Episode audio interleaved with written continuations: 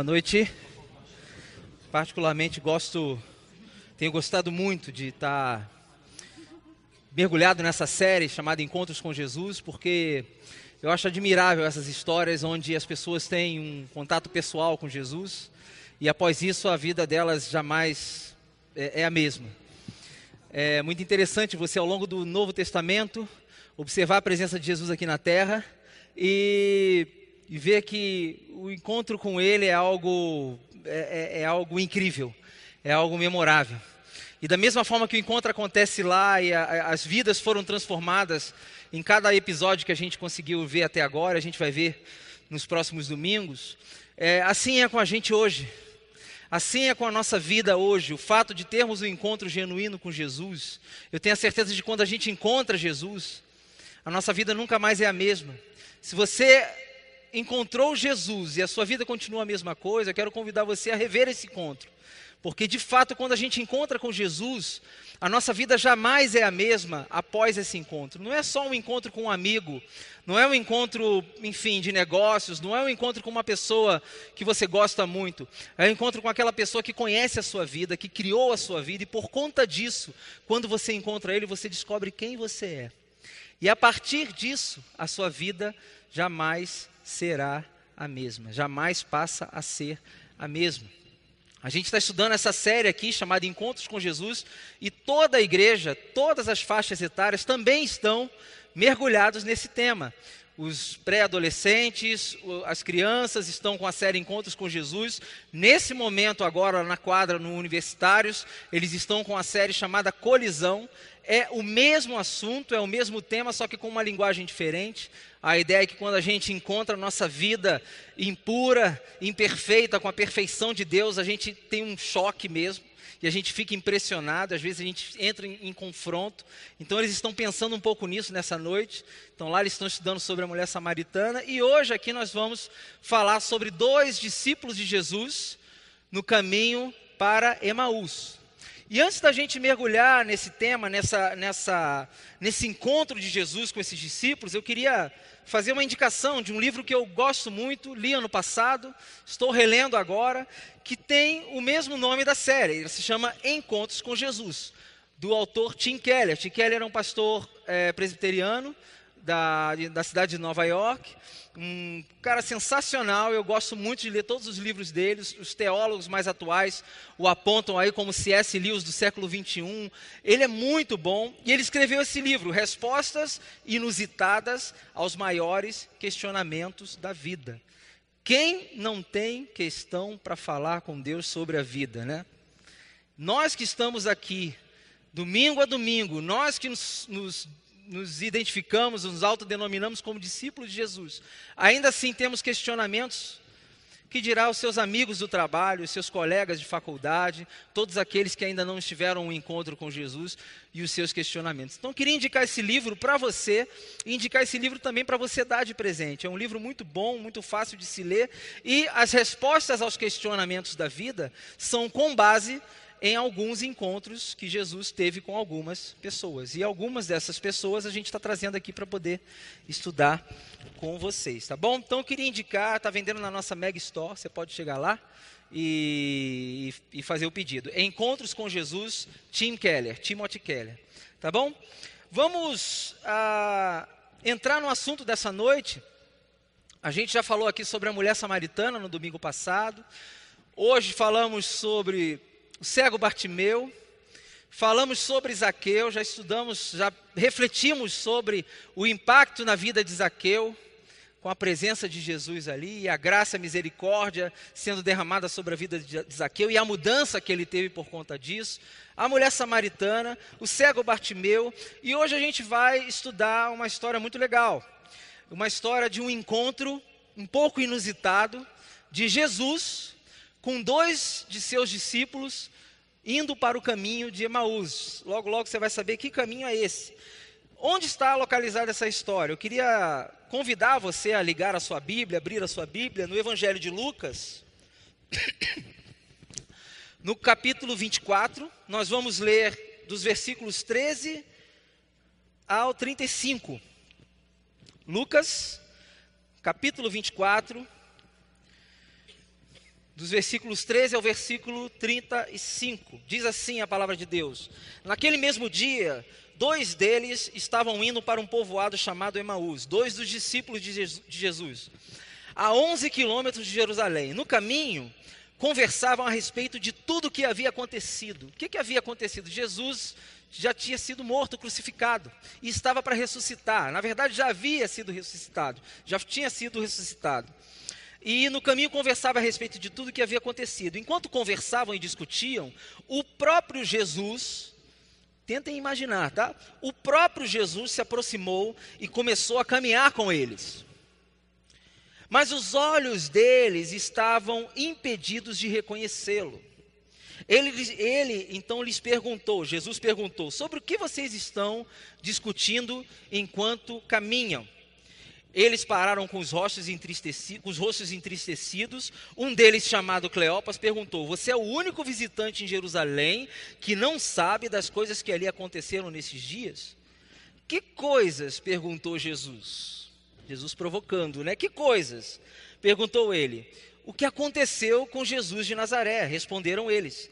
Ele era um profeta, poderoso em palavras, em obras, diante de Deus e de todo o povo. Os chefes dos sacerdotes e as nossas autoridades o entregaram para ser condenado à morte e o crucificaram. Eles estavam contando para Jesus o que aconteceu com o próprio Jesus, entendeu? E nós esperávamos que era ele que ia trazer redenção a Israel. E hoje é o terceiro dia desde que tudo isso aconteceu. Algumas das mulheres entre nós nos deram um susto hoje. Foram de manhã bem cedo ao sepulcro e não acharam o corpo dele. Voltaram e nos contaram que tinham tido uma visão de anjos que disseram que ele está vivo. Alguns de nossos companheiros, isso os, os discípulos continuando falando, né? Alguns de nossos companheiros foram ao sepulcro e encontraram tudo exatamente como as mulheres tinham dito, mas não o viram. Ele lhes disse, então Jesus falou para eles, né? Como vocês custam a entender e como demoram a crer em tudo o que os profetas falaram. Não devia o Cristo sofrer essas coisas para entrar em sua glória? E começando por Moisés, Jesus continua falando, começando por Moisés e todos os profetas, explicou-lhes o que está, o que constava a respeito dele em todas as escrituras. Ao se aproximarem do povoado para o qual estavam indo, Jesus fez com quem ia mais adiante. Então Jesus passou à frente deles, continuou andando. Mas eles insistiram muito com ele: "Fique conosco, pois a noite já vem, o dia já está quase findando." Então ele entrou para ficar com eles. Quando estava à mesa com eles, tomou o pão, deu graças, partiu e deu a eles. Então os olhos deles foram abertos e o reconheceram, e ele desapareceu da vista deles. Perguntaram-se um ao outro: Não estavam ardendo os nossos corações dentro de nós, enquanto ele nos falava no caminho e nos expunha, nos expunha as Escrituras? Levantaram-se e voltaram imediatamente para Jerusalém. Ali encontraram os onze apóstolos, né, os onze discípulos de Jesus, os apóstolos de Jesus, e os que estavam com eles reunidos, que diziam: É verdade, o Senhor ressuscitou, apareceu a Simão. Então os dois contaram o que tinha acontecido no caminho e como Jesus fora reconhecido por eles quando partia o pão. Essa é uma história interessante, talvez não seja uma das histórias mais comuns que você ouve constantemente. Existem algumas histórias que são, acabam sendo um pouco mais é, faladas ou mais famosas do que outras, mas essa é uma história muito interessante. E todo o encontro com Jesus, gente, ele, ele, eu trago duas premissas para a minha vida quando eu ouço as histórias de pessoas que se encontraram com Jesus. Primeiro, o fato desse, desse encontro ter acontecido tem a ver com a própria pessoa que encontrou Jesus. Mas o fato dessa história ter chegado até hoje aqui tem a ver com o que Jesus quer fazer na minha vida e na sua vida. Vou repetir. O fato de Jesus, trazendo um pouco para o nosso contexto da noite, o fato de Jesus ter encontrado esses dois discípulos no caminho para Emaús, tem a ver com a história desses dois discípulos. Eles tiveram as suas vidas mudadas tiveram as suas vidas transformadas. Agora, o fato dessa história, ultrapassar os séculos e chegar até hoje, ao meu ouvido e ao seu ouvido, tem a ver com a transformação que Jesus fez na vida deles e quer fazer através da nossa vida também. Então hoje, eu queria que você olhasse essa história com muita atenção. Porque o que, que a gente vai responder aqui hoje? Nós vamos a, a, a analisar e, e, e refletir sobre três questões. Apenas três questões. A primeira delas é: quem eram os discípulos? Quem eram esses discípulos? A segunda questão é: que caminho era aquele? E eu falo de forma literal e não literal. Que caminho era aquele? E segundo, o que Jesus fazia ali? Eu lembro que muitas das vezes, hoje é o Dia dos Pais, mais uma vez eu parabenizo todos vocês que estão aqui, todos os papais. E eu lembro que o meu pai era uma pessoa muito ocupada, então sempre quando ele queria conversar alguma coisa comigo, às vezes ele não tinha aquele tempo para poder sentar e conversar, às vezes sim, mas muito corrido, às vezes eu estava no escritório dele, ele estava trabalhando, estava muito ocupado, e ele queria me falar uma coisa, eu falava, pai, você queria conversar comigo aquela coisa? Olha, vamos comigo até tal lugar, fazer alguma coisa relacionada a trabalho, ou vamos no, vamos no fórum, vamos em algum outro. E no caminho a gente, comer, a gente conversa. E aí no caminho ele ia lá, né, puxando a minha orelha, ou fazendo alguma coisa, enfim, comentando sobre alguma coisa. Mas eu ouvia muito do meu pai essa palavra: no caminho a gente conversa. E enquanto a gente caminhava, enquanto a gente estava no carro, enquanto a gente andava pelas ruas do centro da cidade do Rio de Janeiro, a gente conversava. E essa conversa de Jesus com os discípulos é muito parecido com isso. No caminho conversamos. Enquanto eles caminhavam, Jesus conversava com eles, e enquanto a conversa acontecia, a oportunidade de mudança também acontecia. Então eu queria que refletir com vocês nessa noite três coisas. Primeiro, quem eram esses discípulos? Segundo, que caminho era esse? Caminho para Emaús. Que caminho era esse? Segundo, o que, que Jesus estava fazendo ali?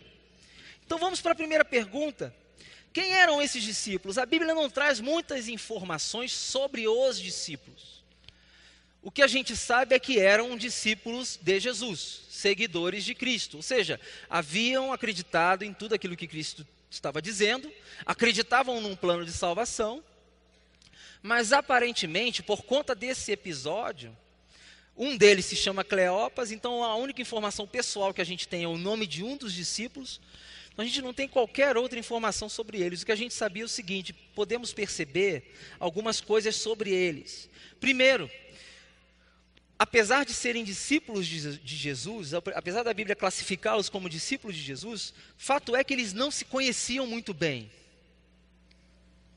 E por que, que eles não se conheciam muito bem?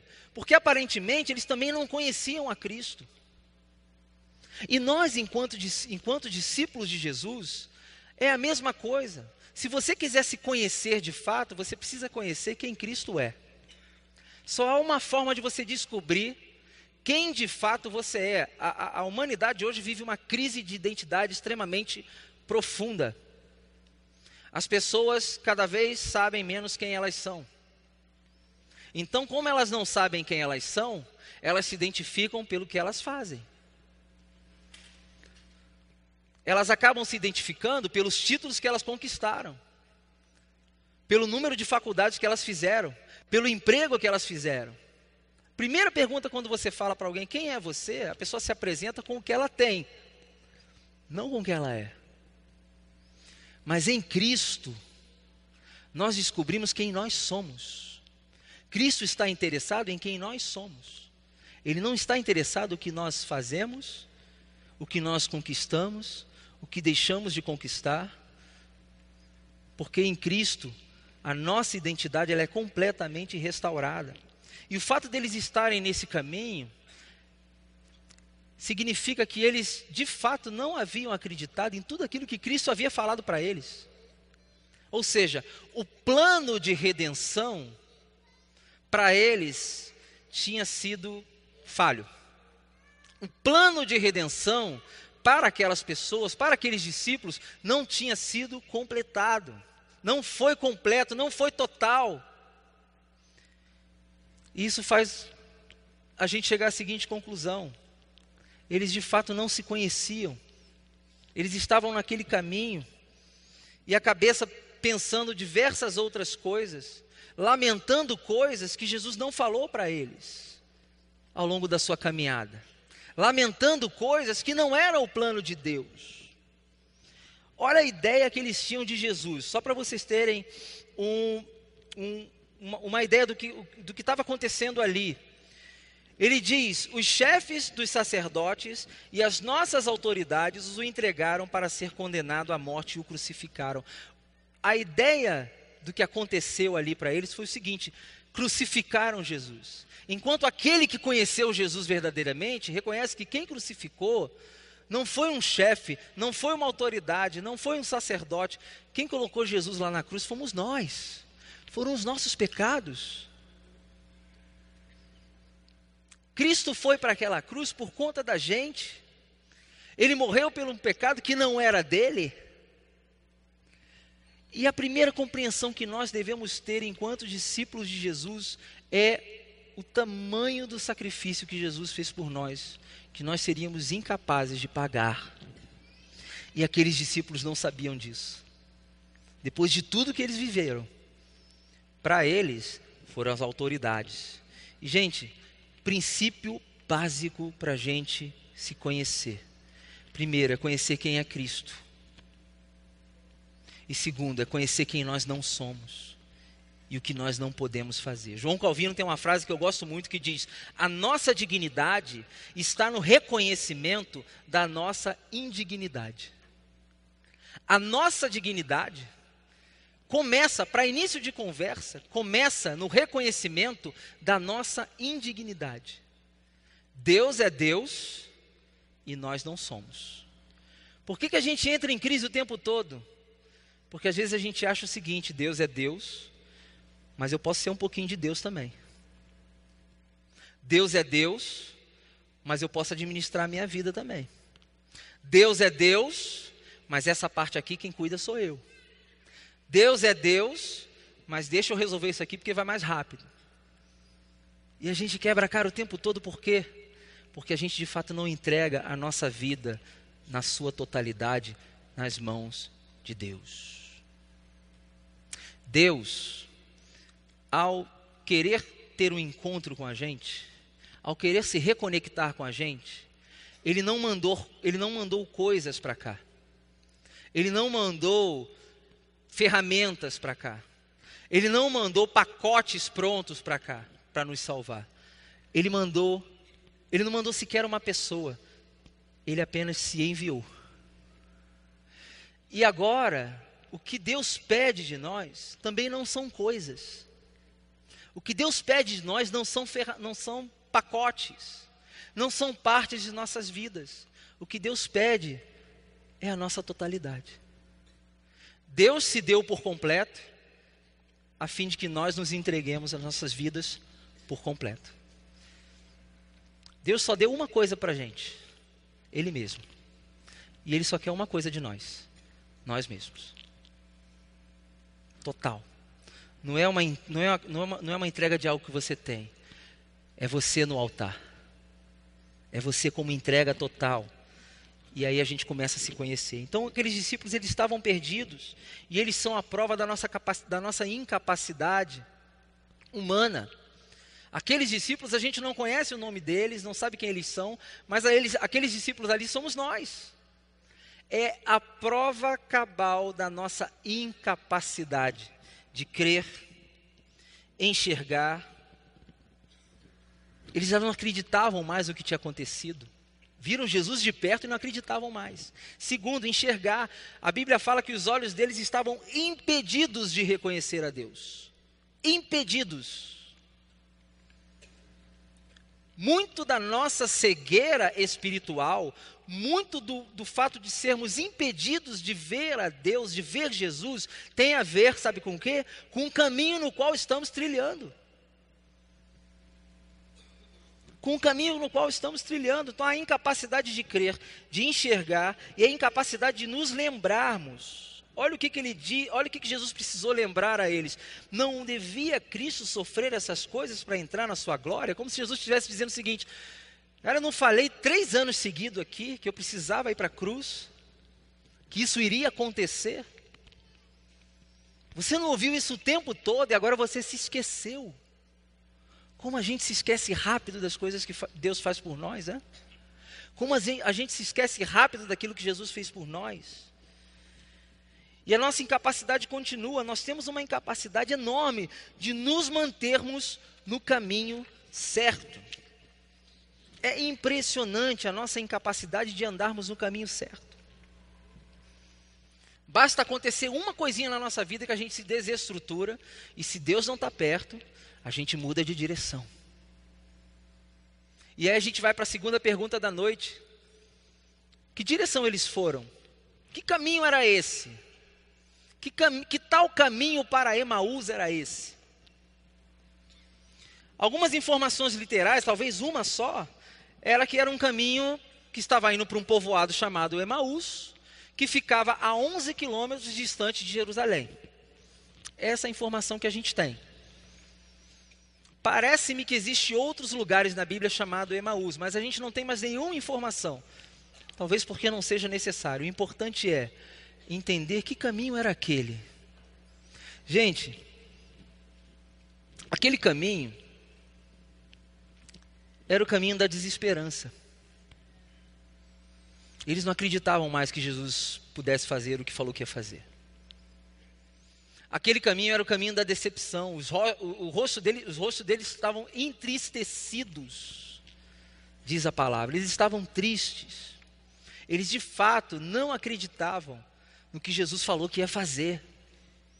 O caminho de Emaús é um caminho que muitas vezes nós tomamos por conta própria quando alguma coisa acontece de estranho na nossa caminhada com Deus.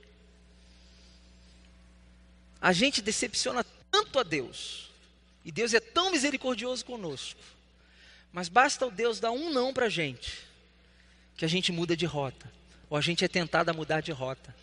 O caminho de Emaús é o caminho que todos nós tomamos quando a gente dá lugar para a nossa vida a desesperança, a decepção, a frustração ou a vontade de fazer as coisas no seu próprio jeito e no seu próprio tempo. O caminho de Emaús é um caminho que é um recomeço vazio, por assim dizer.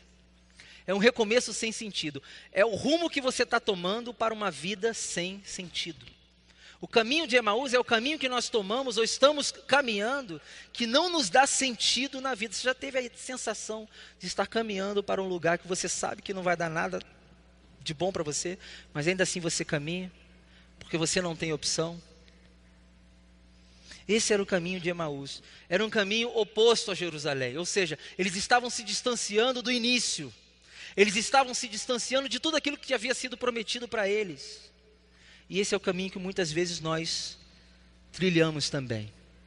Muitos de nós, muitos de nós aqui nessa noite, talvez estejamos caminhando, trilhando por um caminho rumo ao povoado de Emaús. Muitos de nós estamos nos afastando de Jerusalém, nos afastando daquilo que Deus, daquilo que você ouviu de Deus no início da sua caminhada cristã. Mas o que acontece naquele caminho é algo incrível. O que acontece naquele caminho é algo que nos traz de volta a possibilidade de revivermos. Quem que aparece naquele caminho da desesperança? Quem que aparece naquele caminho da, do vazio? O próprio Jesus. E por que Jesus apareceu ali, gente? Eu fiquei pensando essa semana, gente, por quê? Ainda bem que Jesus era Deus, porque se fosse qualquer outro, falava assim: ah, eu não vou ali não. Três anos falando do Evangelho. Morri, apanhei, ressuscitei, e agora os caras não estão acreditando no que eu fiz? Não vou lá não. Mas Jesus, ele aparece naquele povo, naquele, para aqueles discípulos, e a gente está chegando para o final dessa mensagem, por quatro razões. Eu acredito que por quatro motivos Jesus apareceu para aqueles discípulos. E ele quer nos ensinar algo, algo nessa noite. Primeiro, ele apareceu para aqueles discípulos porque a sua presença ali era a prova de que o plano de Deus havia se cumprido. O está consumado que Deus falou na cruz, que Jesus falou na cruz, era de fato a conclusão da história, a conclusão do plano de Deus para redimir a humanidade. Ele estava vivo. Ele venceu a morte. Então a presença dele ali mostrava para aqueles discípulos o seguinte: olha, o plano Deu certo. Aconteceu. Não mudem de direção, porque eu estou aqui. Segundo, ele apareceu naquele caminho porque ele jamais desiste de nós. A gente cansa de fugir de Jesus.